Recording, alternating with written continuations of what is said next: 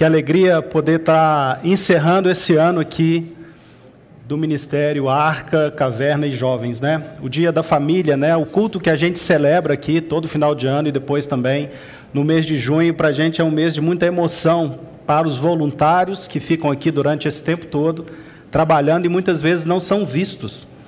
Então eu acredito que hoje vai ser um dia de bastante emoção. Eu posso compartilhar com os irmãos que eu já estou bastante emocionado por causa desse dia, onde a gente vai aqui celebrar esse ano que a gente viveu de tantos desafios mas também que a gente colheu grandes coisas. Grandes coisas. O Senhor tem nos abençoado de forma grandiosa. E eu quero chamar aqui a Rafaela, Rafaela Greco. Vocês vão, quem não conhece ainda vai conhecer.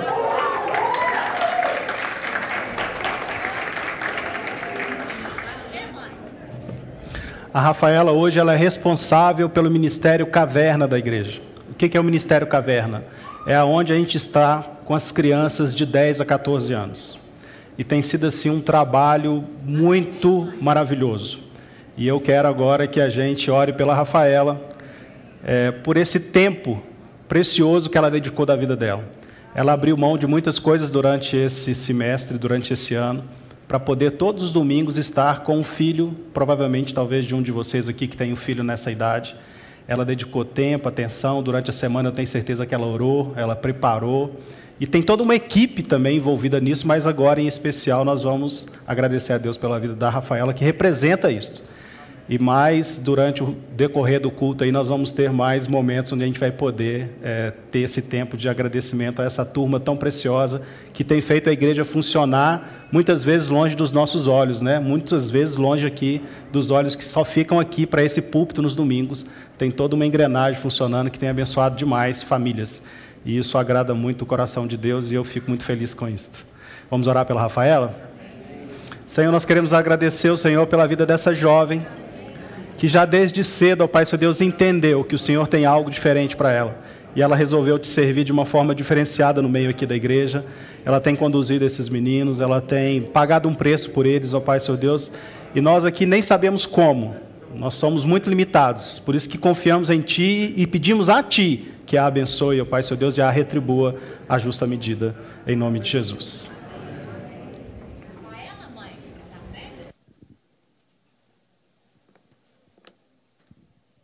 Bom dia. Vamos abrir comigo aí no Salmo 148, versículo 12. Eu vou ler aqui e fala o seguinte: Moços e moças, velhos e crianças, louvem todos o nome do Senhor pois somente o seu nome é exaltado, e sua majestade está acima da terra e dos céus. É bom, para quem não me conhece, o pastor Gustavo falou aqui, eu sou a Rafa, é, sou líder do Ministério da Caverna, e esse versículo ele explica exatamente o porquê a gente faz o que a gente faz, para que se torne verdade e os jovens também adorem ao Senhor. E na Bíblia também fala em 1 João que os jovens, eles são a força e que neles a palavra do Senhor permanece. E é isso que a gente tem feito, a gente tem plantado no coração e na vida deles para que ali a palavra do Senhor permaneça e dê muitos frutos. É, eu não vou estender muito aqui, porque nós vamos passar um vídeo que vai estar tá falando um pouquinho mais sobre o que é a caverna e o que fizemos esse ano.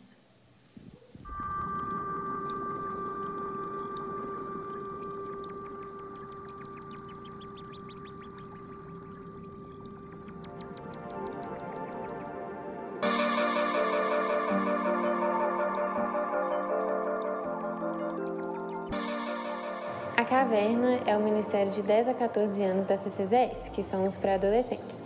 E nós nos reunimos nos domingos às 10 horas. Inicialmente, não tinha nenhum significado, na verdade. Mas lá na igreja antiga, quando era lá no contorno, os pré-adolescentes se reuniam num lugar que fica bem, ficava bem no, no fundinho assim e parecia uma caverna. Então a gente apelidou carinhosamente caverna. Posteriormente, a, a gente começou a pensar na caverna como esse lugar de refúgio, de descanso para os meninos, onde eles recebem algo de Deus. E mas a caverna também é um lugar de passagem. Ninguém fica lá para sempre. As pessoas sempre saem para explorar, para viverem outras coisas. E é isso que nós queremos que esses meninos façam, que eles venham, encontrem esse lugar seguro de descanso, de falarem das suas dificuldades, mas que eles saiam de lá para mudarem o mundo. Bem, é, nos domingos nós chegamos na, na comunidade meia hora antes, geralmente, para termos um tempo de oração, podemos interceder pela vida dos meninos, porque a gente acredita que é só através da oração que a gente vai conseguir romper algumas coisas que a gente tem vivido ali. Além disso, mensalmente a gente tem o hábito também de fazer um café, que é tem o propósito de juntar os líderes para a gente se conhecer mais, é, ter tempo de comunhão e dividir das nossas vidas. Obviamente a gente aproveita esse tempo para orar juntos também e tem sido muito produtivo porque a gente tem se conhecido cada dia mais. Quando os meninos chegam, a gente tem esse momento mais descontraído, onde que a gente tem umas brincadeiras e temos nosso momento de comunhão para saber como que eles estão assim durante a semana. Assim como ocorre aqui embaixo no templo, nós também temos na caverna um momento para adoração e louvor com a música. Nós temos ensinado aquilo que aprendemos: adorar a Deus, amar os irmãos e testemunhar aos perdidos. Nesse ano de 2021, nós vimos a necessidade de ensinar e enfatizar a adoração como um estilo de vida, entendendo que tudo começa com o Senhor e de que nós devemos fazer dos domingos apenas alguma coisa que já foi naturalmente das nossas casas individualmente durante a semana. No momento de palavra, a gente tem buscado trazer fundamentos importantes para a vida dos meninos, para que eles conheçam mais da palavra do Senhor eles tenham profundidade nas escrituras e que isso seja uma ferramenta importante para eles se aprofundarem mais no Senhor. Além disso, a gente também tem usado esse momento para como uma oportunidade para trazer outras lideranças da comunidade para dentro. Então, não só os líderes nós pregamos para eles, mas também outras lideranças importantes, como os presbíteros e pastores da comunidade. Nesse momento, nos reunimos em pequenos grupos, divididos por idade. Dessa forma, conseguimos criar uma abordagem mais pessoal e criamos um ambiente onde eles se sentem abertos para falar sobre a vida, algum problema que eles estão passando e criamos um relacionamento mais íntimo com eles. Com certeza é, tem que haver uma cooperação entre os pais e os líderes, porque sem essa relação entre as famílias, a gente não consegue ter uma consolidação do nosso trabalho, então é só bater ponto. E mais que isso, a caverna, na verdade, ela é fruto daquilo que acontece dentro de casa. Então a gente pode falar que ela é um termômetro bem preciso da saúde das famílias da CCZS. Além disso, esse ano começamos o discipulado um a um, ensinando cada um sobre as bases da fé cristã e fazemos por poucos o que ainda não podemos fazer por muitos. Durante a semana nós temos que preparar tudo que vai ser dito e vai ser feito no domingo e também nós temos que estar em oração pelos meninos e pelas famílias, além de ter o nosso próprio momento com Deus, o nosso relacionamento íntimo com Ele. Os desafios fazem parte, mas uma das nossas maiores dificuldades na caverna hoje é enxergar em cada adolescente os frutos de uma conversão genuína e uma fé independente independente dos pais, das amizades e das programações que nós proporcionamos a eles. Uma das coisas que nós temos percebido é uma inconstância nas disciplinas espirituais e, por consequência, adolescentes que estão pouco familiarizados com a palavra de Deus. O celular está sempre na mão, mas a Bíblia não tem vindo para os nossos encontros. Como liderança, nós entendemos que somos apenas a cereja do bolo e por isso precisamos que vocês abracem esses desafios conosco. Nós acreditamos que essa faixa etária é muito crucial. Ah, o mundo está passando por muitas mudanças e a gente está vendo os nossos adolescentes, os nossos jovens sofrendo muito, de várias formas. E nós cremos que a resposta para eles são os próprios jovens e adolescentes, e por isso nós investimos tanto na vida desses meninos, porque nós acreditamos no chamado de Deus para a vida deles e que eles são a mudança, eles são a igreja para essas pessoas, esses outros adolescentes que estão perdidos. Eu mesma sou um testemunho né, do trabalho que a gente faz na caverna. Quando eu tive a idade dos meninos, eu participei e assim eu vivi essa transformação que o Espírito Santo fez e eu acredito que o Senhor pode fazer muito mais do que ele fez na minha vida e na vida dos meninos. Assim como na minha vida eu tive muito apoio de lideranças específicas fora da minha família, creio que a caverna é esse ótimo apoio para uma caminhada cristã. Atualmente, a adolescência é uma fase muito difícil, de muitos questionamentos, crises de identidade, e creio que com a caverna, com uma liderança, nos colocamos como esse apoio, né? como essa base para a vida dos meninos terem uma vida cristã madura a longo prazo.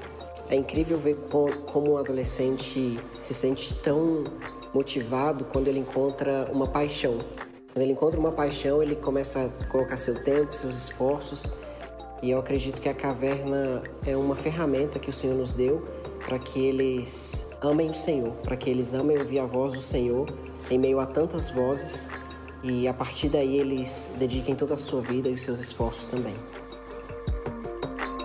Esse ano montamos uma nova liderança e já estamos vendo muitos resultados.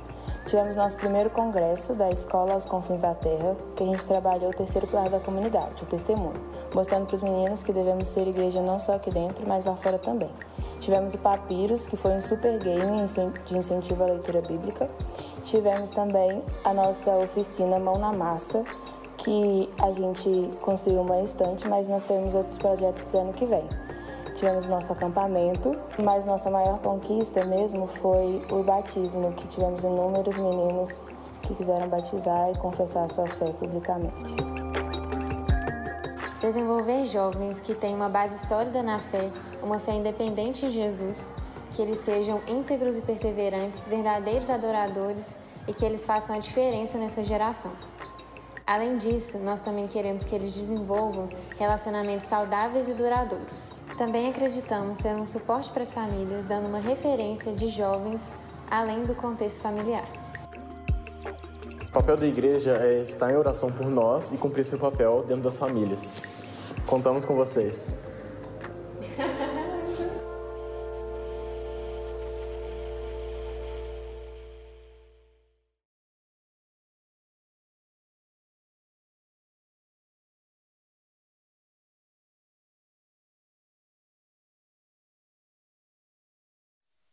Obrigada. Tá ligado? É, obrigada, gente. Mostramos aí um pouquinho de como é que foi a caverna esse ano, o que é que nós fizemos. E nós estamos muito felizes porque esse foi um ano de muitas lutas, mas também foi um ano de muitas vitórias que o Senhor nos concedeu. E nós queremos agradecer mesmo à igreja pelo apoio e dizer que nós contamos com vocês para nos ajudarem, principalmente com os pais, para abraçarem essa casa com a gente. E ali estão os meninos lá atrás, se vocês quiserem dar um tchauzinho aí, gente.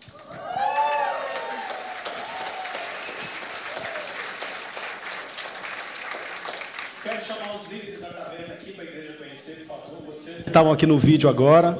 No vídeo é mais fácil, né? Não fica tão tímido, não fica vermelho, mas quero vocês aqui na frente, por favor. André, Joel, Isabela, Tits. Essa aqui é uma singela homenagem aí da igreja por vocês, por esse tempo, viu? Pode.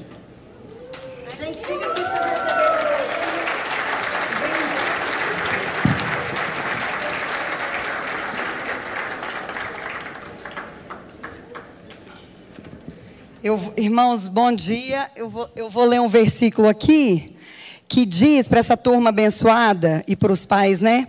Em 1 João 2,14, fala: é, Eu vos escrevi, pais, porque já conhecestes aquele que é desde o princípio.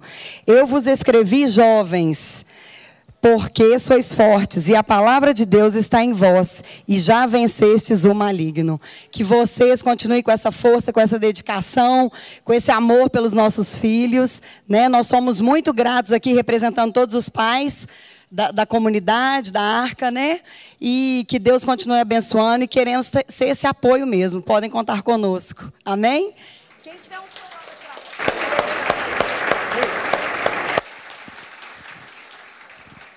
Muito obrigado. Que Deus abençoe vocês. Estou falando que hoje é um dia que vai ser bastante emocionante aqui para nós. Que alegria poder contar com jovens já tão envolvidos com as coisas do Senhor e isso alegra o nosso coração.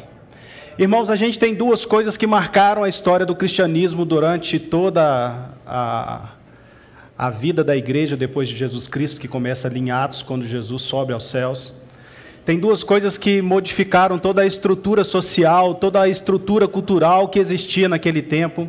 E aquelas duas coisas foram uma que é o amor, o amor com o qual aqueles discípulos receberam aquela missão, e o amor com o qual aqueles discípulos avançaram com aquela missão de Jesus de ir anunciar o evangelho, fazer novos discípulos e os batizarem. Então aquele amor por aquela mensagem de Jesus e isso mudou e transformou toda aquela cultura da época, e nós vimos pessoas que amaram tanto essa mensagem de Jesus que foram capazes de entregar a própria vida por causa desse evangelho. E a segunda coisa se chama discipulado. Aqueles homens, eles foram avançando com o amor de Cristo e com a mensagem do evangelho e eles foram fazendo discípulos, eles foram passando essa mensagem, eles foram multiplicando essa mensagem, eles foram fortalecendo a vida dos irmãos, e dessa forma, eles alcançaram nós que estamos aqui hoje. Então, essas duas características de amor e discipulado fazem a base da nossa igreja hoje. Com certeza, se você parar um pouquinho para pensar aí agora, você vai se lembrar de alguém que investiu na sua vida alguém que falou para você do amor de Cristo, alguém que te discipulou, alguém que estabeleceu princípios de Deus na sua vida. Nós estamos vivendo um tempo que a cultura, hoje, fora da igreja, ela está de alguma forma muito agressiva. Nós temos percebido que os nossos filhos cristãos, eles têm perdido a liberdade de se expressar como cristãos. Antigamente a gente, como jovens cristãos, a gente era motivo de chacota. Ah, você é crente, você não pode nada, você não pode fazer nada, você é quadrado, você não se diverte, a vida para você parece que não tem sentido. Mas eles não cerceavam a nossa liberdade. Mas agora os nossos jovens, eles estão sendo cerceados. E de alguma forma eles estão sendo ali oprimidos por não poder se manifestar como cristãos, porque a partir do momento que eu falo que eu sou cristão, já me rotulam como homofóbico, como uma pessoa que não tem é, empatia, e aí já começam a excluir esses jovens. Nós precisamos então de nos fortalecer nisto. Conversando com um dos irmãos aqui da igreja, que é o pastor Léo Paulino, que me deixa assim encantado com a luta dele, a disponibilidade dele em lutar por causa dessas coisas da família. Durante bastante tempo militou por nós cristãos ali na Câmara Municipal. E ele falando comigo da preocupação dele, da dificuldade que ele enxergava para a nossa própria, para a nossa próxima geração. E essas crianças? Como que vai ser com essas crianças? Como é que vai ser com essa nova geração de jovens cristãos? E eu vejo que essa dificuldade, esse pensamento, dói no coração de muitos de nós. Como é que vai ser a igreja futura com essas crianças sendo, de certa forma, tão bombardeadas? E muitas vezes, como um relato aqui do pessoal que trabalha com os adolescentes, eles vivem um mundo hoje digital agressivo, com informações muito complicadas. Você já percebeu uma coisa? Quando você está lá no, perto do seu telefone, não precisa nem de digitar. Você comenta com um amigo que está querendo fazer uma viagem. E logo em seguida, quando você abre seu telefone, aparece 300 mil mensagens a respeito de viagem. Isso acontece com vocês?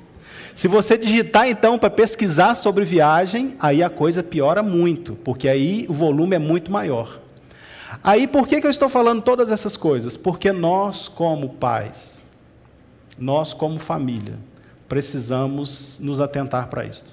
Eu acho que a resposta para essa nova geração não está neles a resposta primeiro está em Jesus, logicamente. Mas a resposta está em nós. Eu tive o cuidado de pesquisar na Bíblia, esses últimos talvez 30 dias. Em, um, em nenhum momento na Bíblia eu vi o Senhor falando diretamente para crianças. A gente vê muitas vezes o povo no Antigo Testamento se afastando daquilo que o Senhor tinha determinado.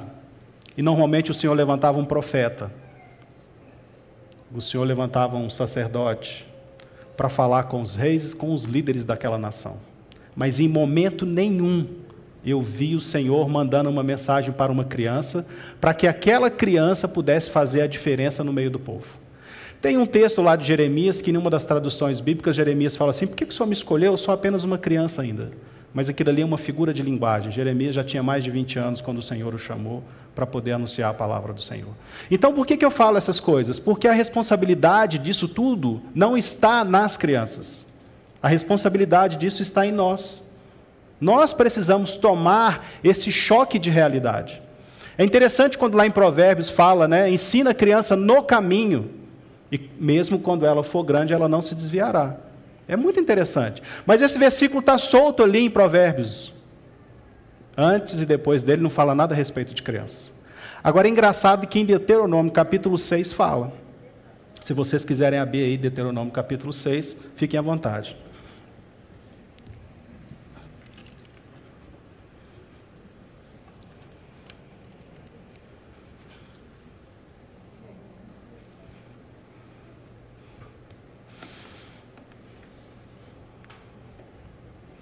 Obrigado. Estes, pois, são os mandamentos, os estatutos e os juízes e os juízos que mandou o Senhor, teu Deus. Se te ensinassem para que cumprisse na terra a que passas a possuir. O povo ia entrar na terra prometida agora. Para que temas ao Senhor teu Deus e guarde todos os seus estatutos e mandamentos que eu te ordeno. Tu teu filho e o filho do teu filho, todos os dias da tua vida, e que teus dias sejam prolongados. No capítulo anterior, nos dois, esse texto está falando, esse livro está falando sobre os mandamentos, os dez mandamentos, e sobre as ordenanças e as leis sociais. Então tem uma coisa aqui que a gente precisa ensinar nesse caminho, e ele vai começar aqui agora. Ouve, pois, ó Israel, e atenta em cumprirdes, para que seja bem-sucedido. E muito te multiplique na terra que mana leite e mel, como te disse o Senhor, Deus dos teus pais. Ouve, ó Israel, o Senhor, nosso Deus e único Senhor. Amarás, pois, o Senhor teu Deus de todo o teu coração, de toda a tua alma e de toda a tua força. Existe uma coisa aqui para a gente ensinar no caminho. A gente precisa saber o que é isto aqui. Esse amarás o Senhor teu Deus, de todo o teu entendimento. E ele vai seguir no texto, falando aquelas coisas que a gente já sabe. Você vai falar disso no caminho, sentado. Você vai falar disso enquanto você estiver comendo na mesa. Você, se necessário for, escreve nas portas da sua casa, coloca nos umbrais, coloca nas suas mãos e também coloca de frente do seu rosto essas leis e estatutos. Agora, eu tive acesso a uma pesquisa, quero passar para vocês aqui rapidinho, não precisa desligar as luzes a gente fez uma, um PowerPoint aqui que ele vai ficar mais. Deixa eu ligar isso aqui. Que ele ficou escuro, acho que vai dar para vocês verem. E aí nós vamos continuar caminhando. Essa pesquisa foi feita com crianças entre 7 e 14 anos de idade, tá bom? Em alguns gráficos vocês vão ver que vai dar mais de 100%, porque as crianças tinham opção de escolher mais de um item. Então o número não ficou fechadinho, mas a gente vai ter a proporção de cada coisa. Vocês vão achar muito interessante. Desse item aqui, possui celular, 87% dessas crianças de 7 a 14 anos disseram que possuem celular. Então, crianças de 7, 8 e 9 anos de idade com celular. A gente precisa pensar a respeito disso. Depois a gente tem quais as redes sociais que essas crianças participam. Olha, WhatsApp 77%, Facebook 32%, Instagram, 39. TikTok, 26. Aí vem YouTube e depois vem jogar no celular com 87% desses jovens.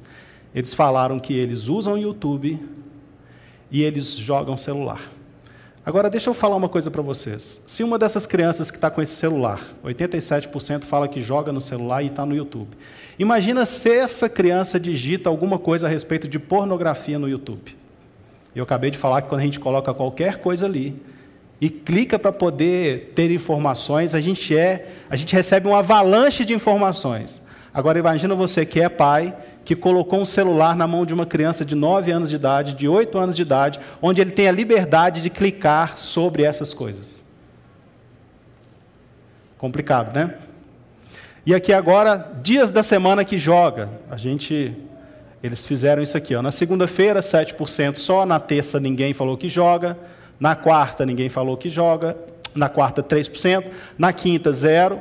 Na sexta, já 19%. No sábado, 29%. E domingo, 23%. Agora, olha que interessante. Todos os dias da semana que essa criança falou que joga, ela respondeu: 61% desses dessas crianças jovens que responderam, elas jogam. Olha outro dado bem interessante. Você lê a Bíblia? 64% falou que sim, 36% desses jovens falaram que não leem a Bíblia. 36%. Agora, o engraçado, quando a gente faz pesquisa, a gente fica procurando os detalhes, né? A maior parte falou que lê no domingo. Será que lê no domingo aqui na arca e na caverna? somente? Não é uma coisa para a gente se pensar? Por que, que talvez o maior dia, que é domingo, o dia de maior diversão, o dia que tem mais atividade, o dia que almoça na casa do avô, o dia que sai para almoçar no restaurante, esse dia ele usa para ler a palavra ou esse dia é o dia que ele lê na igreja? Se for na igreja é muito pouco, né, gente? Nós aqui do Ministério Arca, Caverna, a gente fica com os filhos aproximadamente duas horas, uma vez por semana tentando fazer esses meninos terem contato com essa grandiosidade, com esse amor de Deus. Agora a gente precisa da ajuda de vocês para que isso aconteça também durante a semana, para que a gente possa ter uma geração mais forte para as adversidades que vamos viver. E aí que agora a gente vai para o hábito família na pesquisa. Sua família tem o hábito de orar junto? 54%. Muito bom. E eu espero em Deus que não seja só na hora da refeição é, não, 3%. Às vezes, 36%. E raramente, 7%. Então, nós temos aqui, se a gente somar, 50% aqui praticamente, não às vezes e raramente. Então, o hábito da família orar não está funcionando. Se a família não está orando junto, se ela não está em volta da palavra, como é que ela está explicando que a gente deve amar o nosso Deus, que a gente deve colocar isso no nosso os olhos, que a gente tem que colocar isso na nossa porta. Como é que a gente vai fazer para essa geração ser forte o suficiente para encarar o que está diante deles aí fora? E aí depois a gente tem aqui, ó, uma coisa que a gente falou aqui durante muito tempo esse semestre, esse ano aqui na igreja. As famílias seriam aconselhadas. A liderança da igreja aqui através dos presbíteros falou tantas vezes a respeito do dia da família. Um dia onde essa família vai estar em volta da palavra. Um dia essa, onde essa família, esse pai, vai perguntar para o filho como é que ele está na escola, qual a dificuldade que ele está passando, o que, que ele descobriu de novo, o que, que um pastor, que um professor falou que não caiu bem para ele. E o pai vai poder orientar, e o pai vai poder ensinar, e o pai vai poder falar um princípio, estabelecer ali um pilar do Senhor, um pilar de honra. E é engraçado, ontem a gente participou, o Ministério Arca participou durante toda a manhã, de nove até meio-dia, de um treinamento é, fora do estado, foi online, e foi muito interessante que nessa, durante a palestra, na pesquisa, eles tiveram acesso também a um dado muito interessante, que é hoje a dúvida reina na vida dessas crianças de 8 até 15 anos de idade. Eles estão com muitas dúvidas, porque eles têm muitas informações questão de ideologia de gênero, questão partidária, esquerda, direita. É muito confuso para eles. E o que é mais interessante, aquele jovem que é confrontado com isso, mas ele já ouviu a respeito com os pais, ele volta nos pais para tirar a dúvida que ele teve. Se você estabelecer um princípio com seu filho a respeito de ideologia de gênero, a, a, respeito de questão política, a respeito de posicionamento social, a respeito de honra, se alguém questionar para ele o que é honra, ele vai voltar e vai falar com você: Pai, você me falou que eu precisava honrar o Senhor, porque isso ia prolongar meus dias na terra. Mas o meu professor falou que hoje em dia isso caiu em desuso. Que honrar agora não é dessa forma que o senhor está falando. Ele vai voltar para te perguntar. Agora, se você não tiver falado a respeito de honra com seu filho, eu fiquei com muito cuidado aqui nessa pregação de hoje, no Dia da Família, para não transformar numa palestra para os pais, tá? Então eu queria que você tivesse muito amor comigo, talvez você seja avô, talvez você seja tio, talvez você esteja envolvido em algum lugar da sociedade onde você pode fazer a diferença. Pense nisto, porque você, independente de ter filho ou não, precisa fazer discípulos. Eu vou chegar aqui onde eu quero com essa palavra de discípulo. Mas eu queria que você prestasse atenção nisso aqui. Independente da sua situação hoje, não sou casado, sou casado, tenho filho, não tenho filho, você precisa fazer a diferença. Porque esses jovens precisam de olhar para alguma coisa que reflita uma coisa boa para que eles queiram seguir. Porque lá fora eles estão tendo muita informação que está tentando fazer com que eles sejam discípulos disso. Eu fico muito chateado quando vou lá naquelas mídias sociais e a pessoa fala que ele tem é, seguidores. Ah, o cara tem 5 mil seguidores, 2 mil seguidores. Eu fico, nossa, que coisa bacana, né?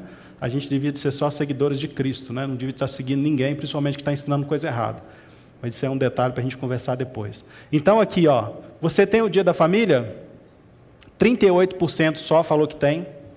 26% falou que não tem. 10% falou que às vezes. 7% falou que raramente. E 19% falou que nem sabe o que, que é. Nós ensinamos isso aqui durante um semestre. O Neif falou, os outros presbíteros falaram. Nós pregamos a respeito do dia da família, que seria um dia maravilhoso, aquele bunker espiritual. A nossa família fortalecida para poder cuidar de nós mesmos e também de avançar a cuidar de outros. E, para nossa surpresa, 19% das pessoas não sabem, dessas 19% dos que responderam à pesquisa, nem sabem do que se trata o culto da família. E agora, só falta dois slides para terminar. Eu queria que vocês prestassem atenção nisso aqui. Foi, pergun Opa, foi perguntado aqui para esses adolescentes e essas crianças e adolescentes. Quantas horas você acha, quantas horas por dia você acha que seu pai passa no celular? Um, 30 minutos, 7% achou que o pai passa 7 minutos. Uma hora, 6%. Duas horas, 19% dos meninos. Três horas, 3%. Mais de três horas, 65%. Então, em muitos aqui, o filho tem a referência e pensa, imagina e vê que você passa mais de três horas por dia no celular. Será que eu não posso afirmar com certeza, né? Mas acho que boa parte desses pais trabalham, ficam fora. No tempo que eles ficam em casa, se o filho tem a percepção que ele fica 65% do tempo no telefone, sobra algum tempo para discipular o filho? Sobra algum tempo para falar do Senhor? Sobra algum tempo para estabelecer um pilar, que seja qual for, de perdão, que seja de generosidade, que seja de obediência, que seja de honra, que seja de amar o Senhor teu Deus acima de todas as coisas, de amar o próximo Sobra tempo para o pai falar a respeito disso? Eu acho que fica complicado. E depois a gente vai ter aqui quantas horas por dia você acha que a sua mãe passa no celular. E aí, provavelmente, as mães já viram aqui no final que elas estão melhores que o pai. Né? O pai está 65 e elas estão em 52. E para mim está muito ruim 52. Mas para mim. Então aqui, ó, 30 minutos, 7%, 1 hora, 13%, 2 horas, 12% e 3 horas, 16%. Mais de 3 horas, 52%. Então eu queria convidar os irmãos a pensarem a respeito disso e ajudar a outros. Talvez você tenha um amigo no trabalho que tem filho. Talvez você tenha um neto, talvez você tenha um sobrinho, e eu queria te encorajar a discipular essa pessoa eu queria te encorajar a fazer com que essa família gerasse discípulos. É só um detalhe, viu, gente? Mas eu não sei se vocês perceberam, essa pesquisa foi feita aqui na comunidade cristã da Zona Sul. Eu estou falando do filho de vocês. Não é com alegria, não, mas é uma realidade. E nós precisamos avançar para isso aqui, ó. Alcance a sua família. Eu não sei se você teve a possibilidade de perceber o que nós escrevemos ali atrás, o Ministério Arca e Caverna atrás daquela parede na entrada da igreja, nós estamos declarando que a sua família é importante para nós. Ela é amada, ela é querida, nós nos importamos com a sua família. Mas só o trabalho da igreja é muito pouco. Semana passada o Neif já convidou os pais para uma reunião que nós vamos ter aqui dia 5 de fevereiro. Dia 5 de fevereiro nós vamos nos reunir aqui como família, como pais, para discutir o que a gente pode fazer para que a gente possa, pelo menos, tentar nivelar, porque está muito desigual o que esse pessoal está fazendo aí fora com relação à família, com relação aos princípios. Então, nós precisamos conversar muito a respeito disso. Então, eu queria deixar esse é, detalhe para nós, né? E é interessante que quando Jesus respondeu para alguns nos evangelhos, que quando eles questionaram para Jesus qual era o mandamento, o que que era principal naquele momento, até para um fariseu Jesus respondeu isto, que era amar o Senhor teu Deus acima de todas as coisas. Então nós precisamos de mudar isso de alguma forma. Então eu gostaria muito de te convidar a deixar com que o seu filho te veja de joelho, orando. Eu gostaria muito de te convidar para que você chamasse o seu filho para esse momento. Eu gostaria muito que na sua casa os seus filhos tivessem a experiência de saber que Deus responde oração, porque vocês colocaram uma coisa diante do Senhor junto. Eu tenho certeza que o Senhor vai responder e eu tenho certeza que vocês vão colher esse testemunho. A gente teve o encerramento das Magnólias, né, que é um, um grupo que estuda com a Clécia aqui às quintas-feiras, só de mulheres. E eu tive o privilégio de conversar lá um pouquinho com as mulheres no encerramento. A Clécia me chama de Magnólio, né? o único homem que vai lá, que ora com elas. Quase toda quinta-feira eu passo lá para abençoar a vida delas lá. E eu falei isso lá para as mulheres, né? em algum momento, falei assim: deixe o seu filho te ver orando. Aí teve uma mãe que falou assim: ah, eu estou de joelho, quando ele chega eu levanto. Não levante, por favor. Você que é avô, você que é neto, você que é avô, você que é tio, ensine a Bíblia para o seu neto. Quando ele for na sua casa te visitar, separa ele, conta uma história bíblica, fala de um princípio, fala de um testemunho de Deus para a sua vida. E uma coisa que eu vou fazer aqui para a gente encerrar, as crianças vão descer para a gente poder celebrar com elas esse dia aqui. Esse amor por essa geração, eu sei que nós temos, porque nós temos o amor de Cristo. E a palavra do Senhor fala que nós devemos amar uns aos outros como Cristo nos amou. Não é isso? Então esse amor nós temos? Eu acho que não. Esse amor nós temos? Nós temos esse amor. Agora imagina a dificuldade que é hoje no nosso mundo tão corrido de discipular alguém. Quando você tem que discipular alguém, você pega alguém, você começa a investir na vida dele, é tão complicado. Hoje a gente tem uma agenda cheia, um horário todo complicado, o trânsito é muito ruim. Marcar uma reunião na igreja é difícil porque a gente não consegue que todos venham, porque um mora muito longe, vai sair do serviço quase no horário. Agora, deixa eu te falar uma coisa. Provavelmente você tem alguém que mora dentro da sua casa. Boa parte de vocês aqui tem filhos e netos. O que, que você acha de você começar a discipular essas pessoas que estão dentro da sua casa? O que, que você acha de você, marido, começar a discipular a sua esposa? Começar a conversar com elas a respeito das coisas do reino, dos princípios da palavra. O que, que você acha disso? O que, que você acha de como o pai começar a discipular seu filho? Começar a falar para ele dos princípios, daquilo que Deus espera dele, daquilo que Jesus espera para ele, daquilo que ele pode em Jesus, daquilo que ele já é em Jesus que, que você acha disso? Você já está em casa, você não precisa de sair. Você pode fazer isso de pijama na mesa do café da manhã. Na hora do almoço, você não precisa de marcar um almoço no shopping, você não precisa de achar um lugar que fica bom para os dois. Na hora do almoço, você já está em casa, no sábado, no domingo. Muitos têm o privilégio de almoçar com os filhos durante a semana. As mães têm o privilégio de estar em casa o tempo inteiro que, que você acha, mãe, de começar a discipular sua filha? E que se ela tiver alguma dúvida na escola, se ela tiver alguma dúvida porque a amiguinha falou com ela que é interessante com 13 anos já ficar, já beijar, e você falou que não primeiro, que Deus não espera isso dela. Será que quando essa dúvida pintar na cabeça dela, será que ela vai voltar em você que deu a informação primeiro? Que colocou um pilar ali? Que colocou uma barreira? E aí você vai poder ter a oportunidade de conversar com ela de novo, de escutá-la. Olha que coisa maravilhosa. Agora, com mais de três horas por dia no celular, eu acho que fica um pouco difícil. Eu acho que fica um pouco complicado. Então, nós estamos orando como liderança da igreja para que em 2022 nós possamos avançar um pouco mais. Nós possamos nos aproximar dos pais, nós possamos fazer com que os pais se aproximem da igreja, colham, colham o benefício de estar convivendo em sociedade. em comunidade.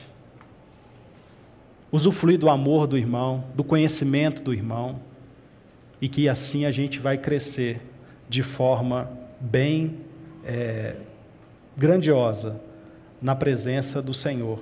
E eu acredito que isso vai fazer toda a diferença na nossa vida. E uma coisa que vai acontecer quando você começar a tentar discipular seu filho, ou quando você começar a discipular alguma pessoa muito próxima a você, você vai ter que exercer o dom do fruto do Espírito.